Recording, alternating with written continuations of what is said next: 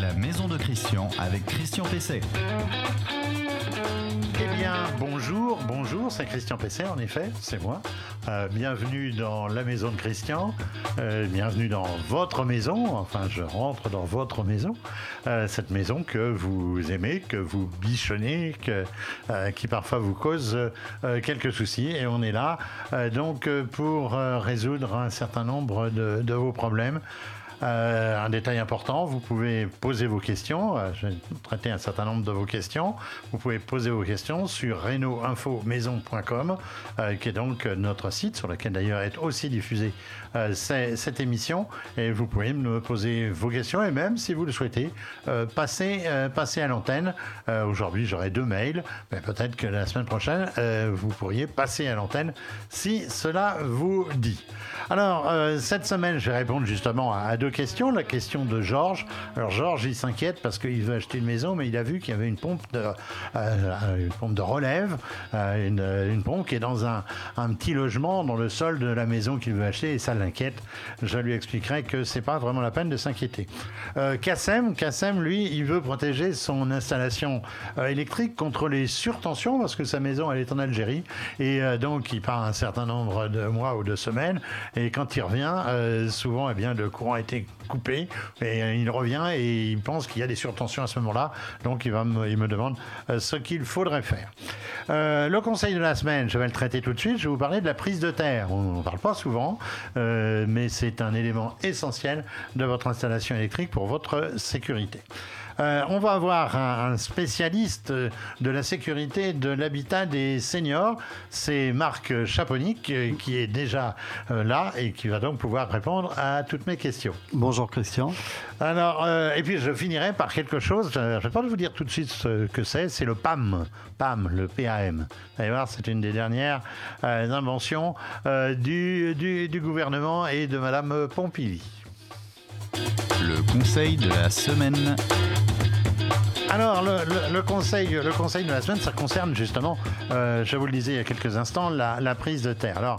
Euh, si je vous en parle aujourd'hui, c'est parce que euh, bah, j'ai vu que dans les journaux, il y a eu plusieurs accidents euh, qui sont intervenus ces derniers temps du fait justement de prises de terre défaillantes dans, dans, la maison.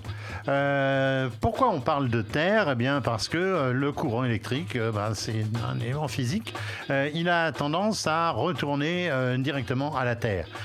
c'est la terre qui constitue ce qu'on appelle le pôle négatif, c'est-à-dire le neutre, pour parler comme les électriciens, alors que le pôle positif, c'est-à-dire l'arrivée du courant, euh, eh bien, euh, ça s'appelle la phase. Euh, l'un est généralement, le, pas généralement, la phase est toujours rouge dans les fils d'une installation. le neutre, il commence par être bleu, puis après, il peut être de toute autre couleur. Alors, sauf deux couleurs, le vert jaune et le le vert ou le jaune individuellement, ça, c'est justement le conducteur, le conducteur euh, de, terre. Alors, euh, dans un logement, le, courant vous est généralement fourni sous la forme de deux fils. Euh, pour des installations plus puissantes, il peut y avoir des fils supplémentaires, mais pour votre installation, c'est ce qu'on appelle le monophasé, avec une seule phase, par opposition au triphasé. donc, il peut y avoir jusqu'à, il peut y avoir trois phases. Alors, le, rouge, eh bien, c'est la phase, vous l'avez euh, à votre, à votre sortie de disjoncteur principal. Et puis le bleu, c'est le neutre. Euh, il est toujours, toujours bleu au départ de l'installation. Il peut changer euh, de, couleur. Alors, normalement, eh bien, euh, dans une installation, euh, le courant électrique, il va sagement de la phase vers le neutre, il retourne au tableau au neutre, et là, vous avez ensuite l'installation qui se poursuit jusque dans tous les, fils d'une installation domestique, et puis aussi, évidemment, au niveau du, réseau. Alors, la problématique, c'est que eh bien, le courant, il a toujours tendance naturellement à s'échapper il a toujours naturellement tendance à aller euh, vers, euh, vers la Terre.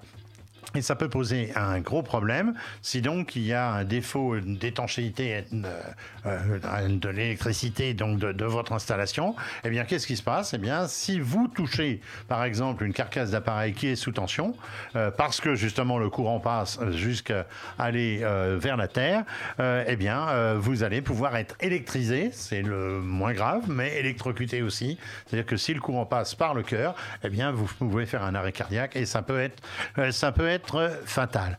Donc, euh, il est évidemment essentiel qu'il y ait euh, donc ce, conducteur de ce conducteur de ce troisième fil vert jaune, je le disais tout à l'heure, euh, qui va être accordé donc pour au niveau de vos prises, qui va être raccordé à une à une broche, c'est-à-dire que dans une prise vous avez deux alvéoles et puis vous avez une broche, encore une fois une prise de monophasé.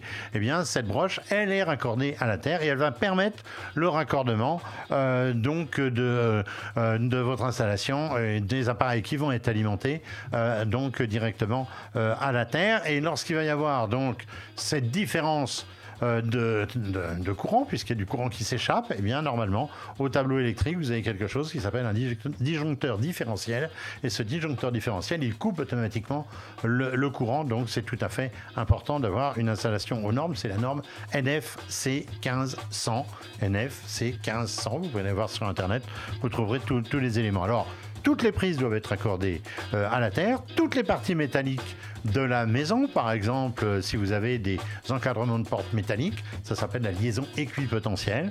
Euh, et puis aussi tous les luminaires, même au plafond, et même s'ils sont en plastique, eh il doit y avoir un fil de terre qui arrive à ce, matériel, non pas parce que le, plastique pourrait être conducteur, mais parce qu'un jour, vous pourriez mettre une, un, luminaire, un luminaire avec donc euh, une partie euh, métallique. Alors vérifiez bien que vos prises ont ce, type de broche. Mais attention, des fois, il y a des petits malins qui ont pu remplacer les prises et pas avoir de raccordement. Donc le mieux, c'est encore régulièrement de faire appel euh, à un électricien pour contrôler votre installation et contrôler la qualité de la prise de terre. Votre question à Christian Pesset. Alors la question euh, qui m'est arrivée euh, par, euh, par mail, c'est la question de Georges. Alors Georges, il me dit, je m'intéresse à une maison de 1978. Dans le sous-sol, il y a une pompe au fond d'un petit puits. Faut-il s'inquiéter de la présence de cette pompe qui sert à évacuer l'eau dans le jardin? Alors la situation que me décrit Georges, eh bien, elle est, elle est très bonne. Elle est très bonne parce que ça veut dire que dans cette maison, eh bien, le sous-sol a été cuvelé. Alors cuvelé, ça veut dire simplement qu'on a mis un enduit euh, au niveau des murs. On a coulé une dalle ou une chape euh, étanche également au niveau, euh, au niveau du sol.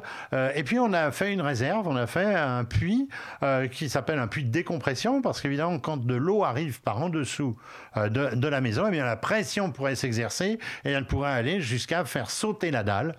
C'est déjà arrivé. donc on met un puits de décompression et ce puits de décompression il va servir à quoi? Eh bien justement il va servir à évacuer l'eau qui se trouve donc euh, euh, sous la maison euh, et qui, au lieu d'entrer dans la maison, va entrer dans ce puits.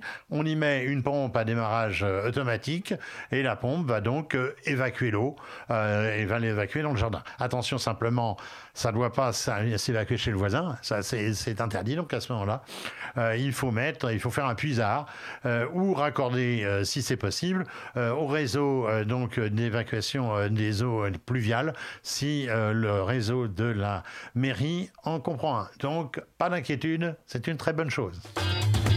L'invité de Christian Pesset.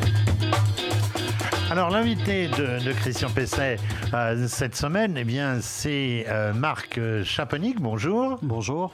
Bonjour Marc. Vous êtes donc euh, le patron de l'Ergonome, c'est ça? C'est ça. On a même votre logo là, donc on voit.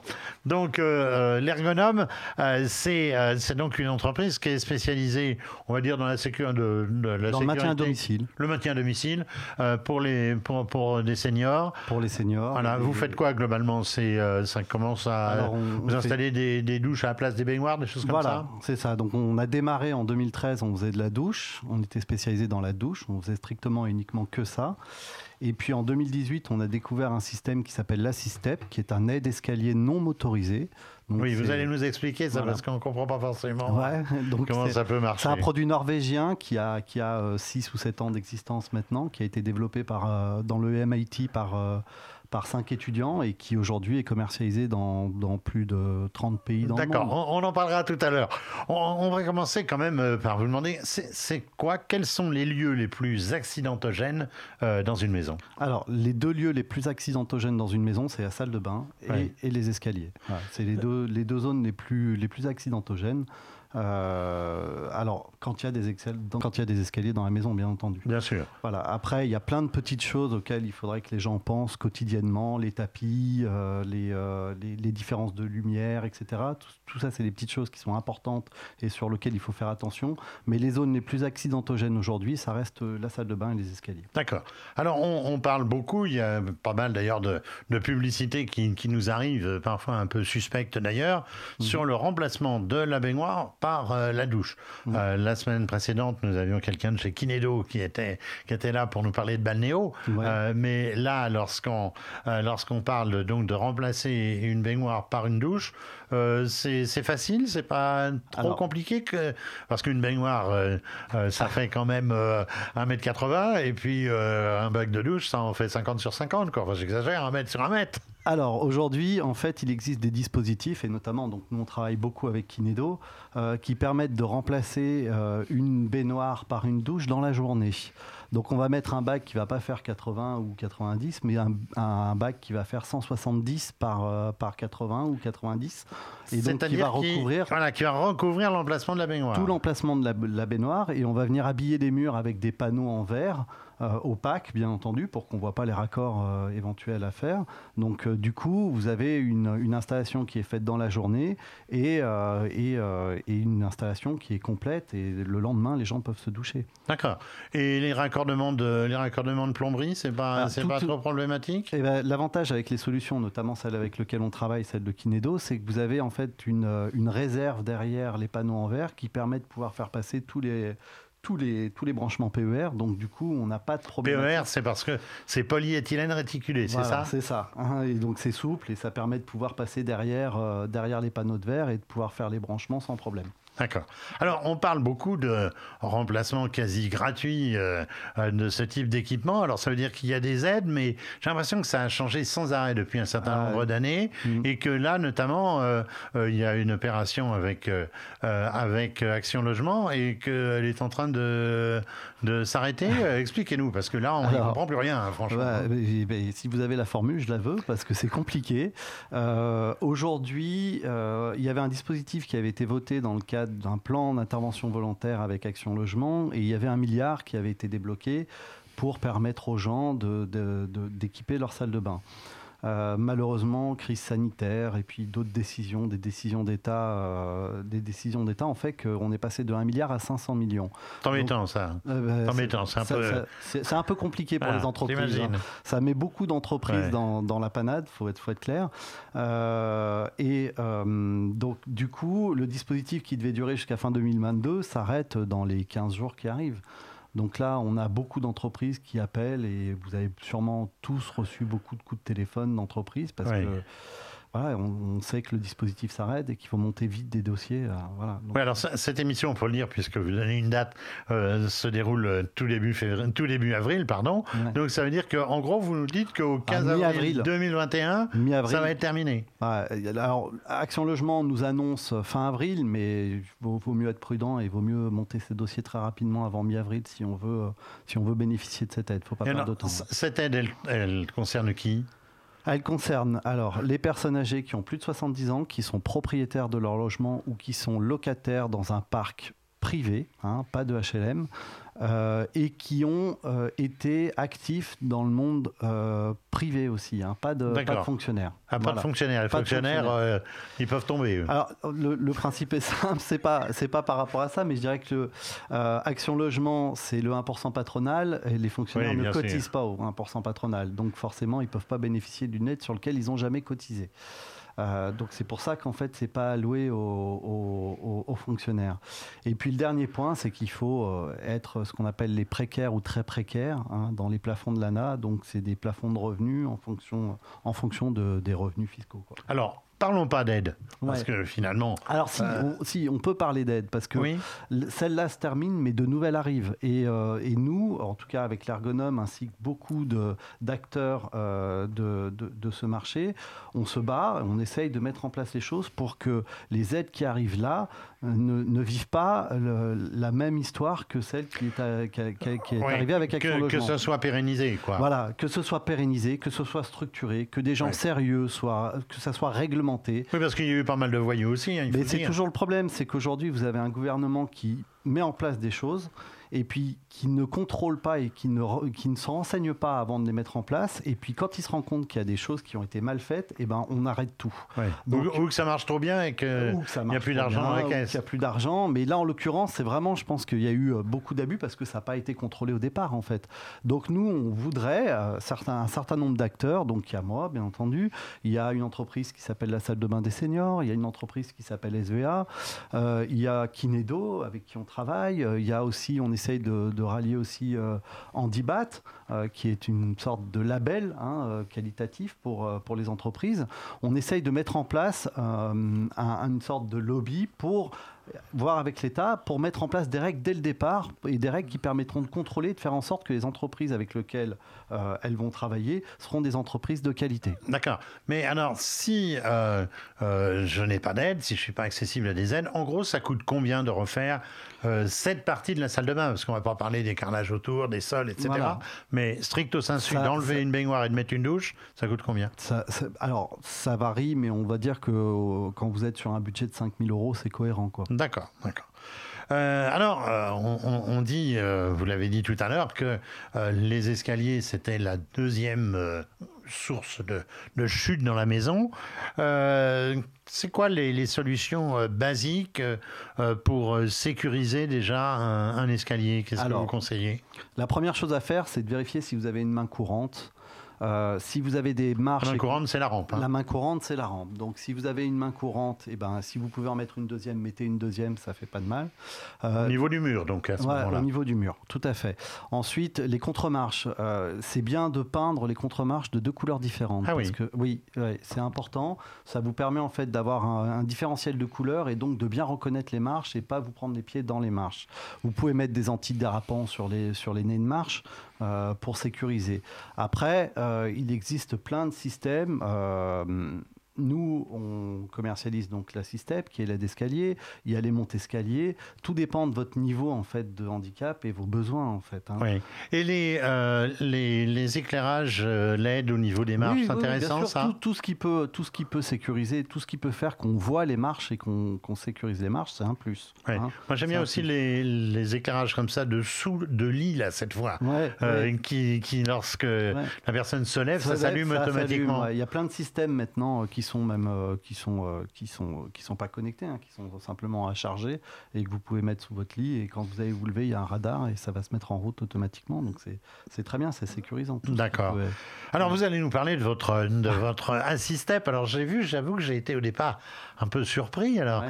euh, pouvez nous, nous le décrire déjà le, le Alors, dispositif? La Systep, c'est donc, comme je le disais tout à l'heure, un aide, c'est une sorte de déambulateur d'escalier. En fait, c'est un système qui va permettre aux gens de pouvoir continuer à monter et à descendre les escaliers par eux-mêmes, sans être assis dans un fauteuil.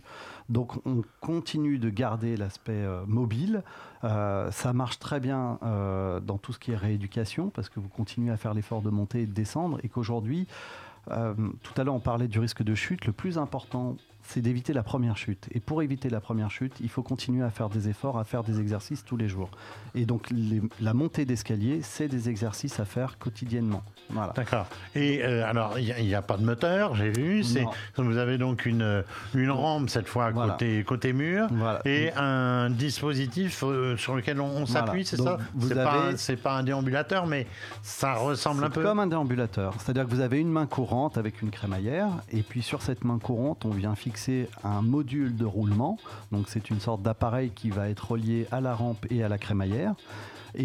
Et ce module de roulement euh, a aussi un guide euh, pour qu'on puisse bien le prendre en main. D'accord? Dans la montée, il vous suffit simplement de pousser le guide pour que l'appareil monte. Il va se bloquer dans la crémaillère à l'endroit où vous l'avez souhaité et vous allez pouvoir vous en servir de support pour pouvoir monter vos escaliers tranquillement à votre rythme. Ou les descendre. Et pour la descente, réversible. on pousse pas, on soulève simplement et en soulevant un tout petit peu avec le doigt euh, l'appareil, il va descendre à la hauteur où vous voulez l'arrêter. Donc en général, on fait une marche par marche et ça permet de pouvoir descendre en toute sécurité l'escalier. D'accord. Donc pas de gros travaux, c'est simplement de la fixation. Non, euh, une installation, les plus compliquées sont faites dans la journée. Les plus compliquées, un, un escalier droit, c'est fait dans la demi-journée. Et ça, ça coûte combien euh, Ça varie entre- installé? Ça varie, à l'heure actuelle, ça varie entre 3 et 7 000 euros. Voilà, hein, entre 3 et 7 000 euros pour les installations les plus complexes. Euh, c'est un, euh, une solution qui bénéficie du crédit d'impôt pour l'instant. Et dans les. Crédit d'impôt de combien de 25%. 25%. 25%. Et dans les nouveaux dispositifs qui arrivent, puisque, comme je vous l'ai dit tout à l'heure, on se bat parce qu'il y a de nouvelles choses qui arrivent, euh, on essaye de faire en sorte qu'ils soient pris en charge dans le cadre de ce dispositif. Et nous sommes aussi en lien avec la Haute Autorité de Santé pour, euh, pour faire reconnaître l'appareil, puisque c'est un appareil qui est médical et donc qui est de classe 1. Très bien. Merci euh, Marc euh, Merci. Donc euh, l'ergonome, c'est derrière vous. Il y a un site, j'imagine? Euh, vous avez un site pour la système qui s'appelle l'ergonome.com et vous avez un site pour les douches qui s'appelle douche1euro.com. Très bien. Merci d'être venu dans la maison de Christian. Votre question à Christian Pesset. Alors ma deuxième question, c'est donc Kassem qui me l'a posée. Il m'a dit j'ai une maison euh, en Algérie, je souhaite la protéger et surtout protéger les appareils électriques contre les surtensions après coupure. Souvent il y a une surtension, dit-il, quand le courant revient. Euh, quel euh, appareil choisir pour mettre à l'entrée du réseau électrique ou à proximité du tableau électrique? Alors la protection d'une installation, eh bien ça se fait principalement par un module parafoudre. Le module parafoudre, il s'installe au tableau euh, de distribution, au tableau donc euh, d'abonnés, comme, on dit, Euh, et il est fait pour éviter les surtensions. Suivant son nom, il n'est pas fait pour éviter la, foudre. hein. il est fait, c'est le, paratonnerre qui est pour empêcher les dégâts de la foudre. Lui, il est fait pour que lorsqu'il y a un retour, notamment par la terre, ou qu'il y a donc une surtension liée à un impact de foudre, euh, eh bien, immédiatement, il coupe, il coupe le courant. Alors, ça résout pas complètement le problème donc de, de Kassem. Euh, Euh, la solution pour protéger les appareils, notamment sensibles électroniques, c'est l'onduleur. Alors, les onduleurs, donc, euh, ils ont une batterie, et puis, euh, quand il y a un, défaut, et notamment lorsqu'il y a une coupure, eh bien, ils prennent le relais pour que l'appareil puisse continuer à fonctionner, et pour qu'ils ne prennent pas, justement, cette surtension quand le courant reviendra. Alors, les, les onduleurs, on en trouve beaucoup de modèles, y compris dans des, dans des simples barrettes de, de prise, mais ça protège appareil par appareil ou éventuellement une série d'appareils par rapport à la barrette que je viens euh, d'évoquer. Alors, il y a des solutions, évidemment, pour protéger l'ensemble d'une maison, mais là, on entre dans le- le- le- les, systèmes professionnels, euh, et là, euh, ça risque de coûter fort cher en installation. Il va falloir un deuxième tableau, et puis ça coûte fort cher en type d'appareil. Je ne pense pas que ce soit dans les moyens de Cassem pour une maison individuelle. Je ne connais pas les moyens de Cassem, mais pour une maison individuelle, disons que ce n'est pas le type de matériel qu'on installe, qu'on installe tous les jours. L'info du jour. Alors l'info du jour, eh bien c'est, euh, je vous l'ai dit tout à l'heure, c'est le PAM. Alors euh, qu'est-ce que c'est que le PAM Euh, Le PAM, c'est Madame Pompili qui l'a annoncé, la ministre de la transition énergétique. En ce moment, on l'entend beaucoup du fait euh, des discussions sur la loi, la loi climat. Et elle a eu une question écrite au gouvernement le 30 mars et elle a annoncé, pardon, le PAM, le prêt avance mutation. Alors c'est quoi le, prêt avance mutation? Eh bien, ça a été proposé euh, par le rapport Sichel, je l'ai évoqué euh, la semaine dernière, et à demi-mot par euh, la députée Marjolaine Ménier-Mulfer, qui était aussi dans cette émission, dans une interview le, le 27 mars. Eh bien, la ministre, elle a constaté, comme tout le monde d'ailleurs, la difficulté pour beaucoup de foyers à payer le reste à charge, c'est-à-dire une fois qu'on a mis toutes les aides, eh bien, malgré qu'on annonce régulièrement demander un euro, c'est pas toujours possible. Et il y a souvent donc un reste à charge qui est difficile, euh, qui est difficile à, à, payer. Alors le PAM, c'est quoi? Eh bien, c'est un prêt. Alors on n'a pas encore dit qui ferait le prêt, si c'est des banques, si c'est l'État. Je pense que ce sera des banques évidemment. et les intérêts, les, les intéressés, pardon, n'auront à payer que les intérêts, que les intérêts. Et l'essentiel du, du prêt, euh, donc le capital, comme on dit, eh bien, euh, il sera remboursé. Son remboursement n'interviendra que lors d'une mutation. Alors, euh, elle a évoqué le remboursement au moment de la revente, c'est-à-dire que vous avez, mettons, emprunté 40 000 euros pour faire une rénovation importante. Eh bien, il va falloir que vous les remboursiez le jour où vous vendrez votre maison. On peut considérer en plus qu'elle aura pris de la valeur, donc c'est plutôt une bonne affaire a priori. Donc tout cela est simple. Évidemment, lorsqu'on parle de mutation, il y a quelque chose dont la ministre n'a pas c'est que lorsqu'on a un héritage, c'est-à-dire lorsqu'on vient à décéder, à disparaître, eh bien, euh, il y a une mutation euh, au profit donc de vos héritiers. Donc, euh, on peut imaginer que c'est aussi dans la tête de la ministre ou des, ou des services fiscaux, on peut l'imaginer. eh bien, ça marchera un petit peu comme pour les EHPAD, lorsque des gens n'ont pas les moyens de payer la, pension dans une dans une EHPAD, dans un EHPAD. eh bien, c'est lorsqu'ils viennent à décéder, eh bien, euh, euh, l'État ou le conseil euh, départemental, en fait, vient réclamer aux héritiers la somme qui était due. Alors là, c'est pas tout à fait la même chose. On ne va pas demander aux héritiers de rembourser. Il y aura simplement un prélèvement, j'imagine, sur, sur la, la, mutation.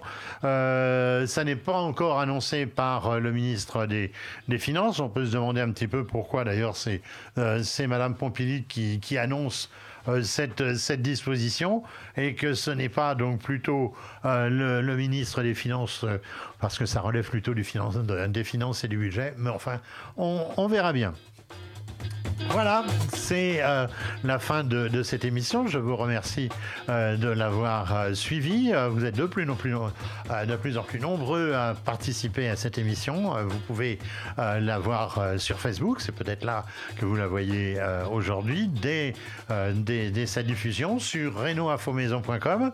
et c'est l'avantage de renoinfomaison.com, c'est que vous pouvez retrouver toutes les émissions. Nous sommes à la 13e émission, 13e épisode. Vous pourrez donc voir, euh, revoir toutes les émissions. Euh, et puis aussi sur LinkedIn, qui est un réseau plus, plus professionnel, et surtout sur toutes les plateformes euh, de, de podcast que vous connaissez bien maintenant. merci encore pour votre présence et je vous dis à la semaine prochaine pour une future maison de Christian.